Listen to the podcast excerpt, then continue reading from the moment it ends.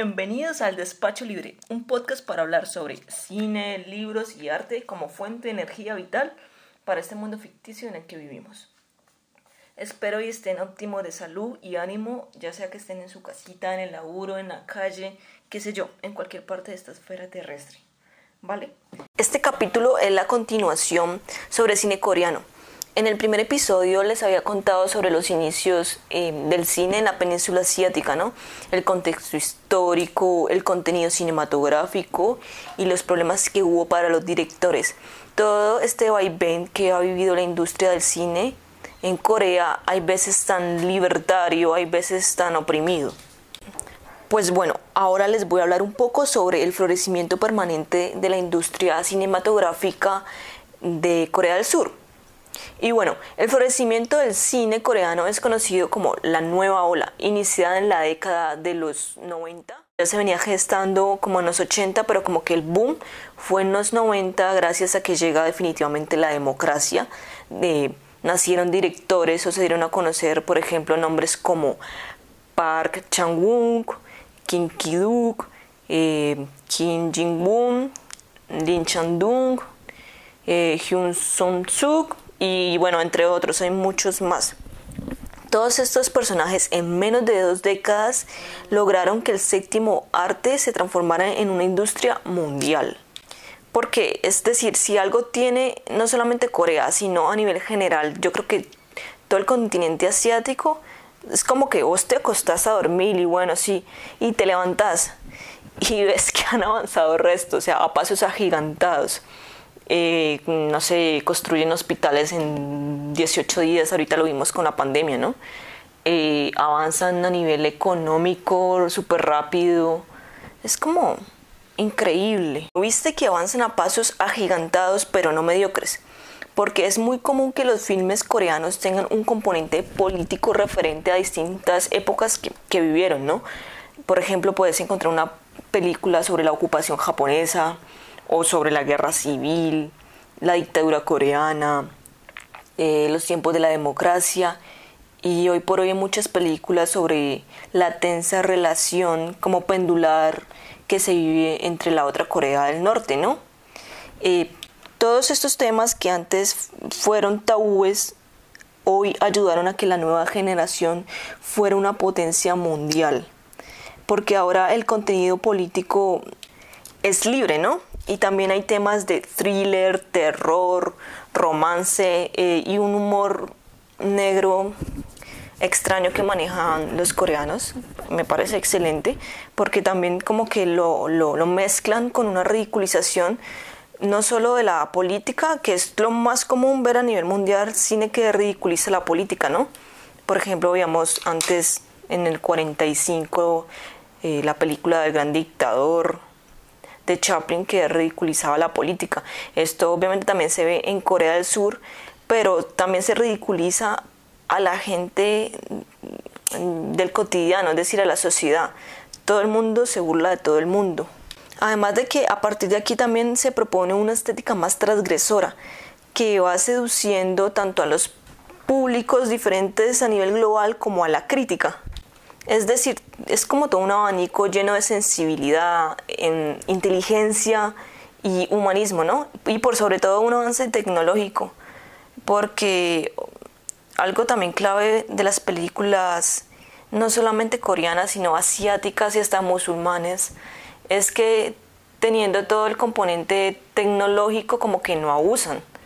Y bueno, no estoy diciendo que sea bueno o malo, eh, si ponemos un poco hacer un paralelo con el cine occidental de Estados Unidos, ¿no? Por ejemplo, que utilizan todos los medios tecnológicos y todos estos efectos que son avasalladores, excelentes, pero que igualmente Corea también los puede utilizar, más sin embargo no en todas las películas hace esto, ¿no? Porque quiere mostrar un poco más de simplicidad. Me parece flipante. Además que este, este cine de la década de los 90 también empieza como a explorar las relaciones humanas en ambientes cotidianos y también ambientes cotidianos subnormales, como personajes eh, socialmente discriminados, ya fueran mafiosos, ladrones, indigentes, trabajadoras sexuales. y empiezan a emitir una profundidad emocional tan palpable, pues diría yo, que como que te deja a vos al otro lado de la pantalla sentir vacíos existenciales de los personajes.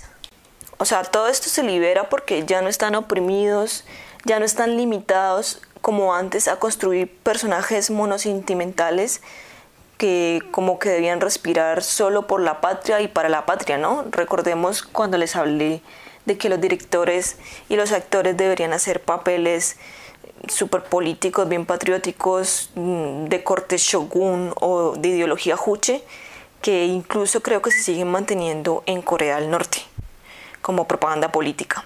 E incluso como fueron países, como pues Corea fue un país sometido a dictadura, una dictadura brava, eh, de alguna manera ahora aprovecha toda esa libertad para mostrar primero una denuncia pública y clara contra pues, los estratos del gobierno vinculados al crimen y a la corrupción.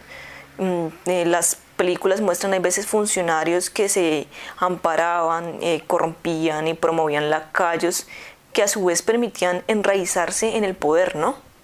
Pues que vamos, que eran tiempos súper turbios donde obvio pululaba esta sed de poder, eh, la falta de escrúpulos y cualquiera que se revelara eh, o presentara algún tipo de desacato, pues hombre, iba camino a la muerte.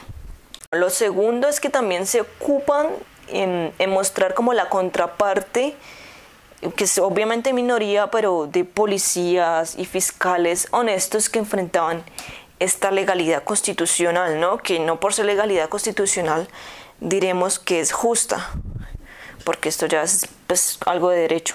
Es decir, el contenido de las películas de, del cine de Corea del Sur es muy diverso.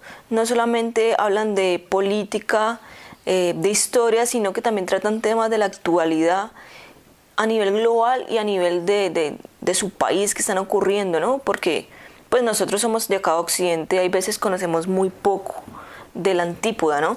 Es excelente que nos estén mostrando todos esos problemas que están viviendo, que son muy comunes debido a los avances tecnológicos que hay, la individualización de la sociedad, como que a la vez vos estás tan acompañado, pero a la vez estás tan solo. Pues bien, todo esto lo muestran los filmes asiáticos. Y para terminar este capítulo que les dije que era más un mini capítulo recorto, no hay que olvidar también que, pues, es decir, fue la contribución de todos estos directores, directores lo que hizo avanzar un poco la industria, pero también el gobierno estuvo vinculado, como que se preocupó en abrirse, en mostrarse más. Incluso hubo un movimiento, por ejemplo, que promovió eh, toda esta extranjerización que fue el soft power o movimiento blanco y está enfocado en la atracción internacional hacia Corea con la cultura, la gastronomía, la comida, el cine, el arte, de todo. Toda esta promoción de su cultura ha tenido resultados positivos porque pienso que gracias a eso estoy yo en este momento hablándoles sobre cine coreano. Y bueno, en el otro episodio les voy a hablar sobre las películas para que este no sea tan largo. Les agradezco por haberme acompañado hasta el fin. Eh, abajo en los enlaces están las redes sociales y si les gusta este episodio, este podcast, eh, por favor lo comparten eh, y nos vemos en el siguiente episodio, ¿vale? Adiós.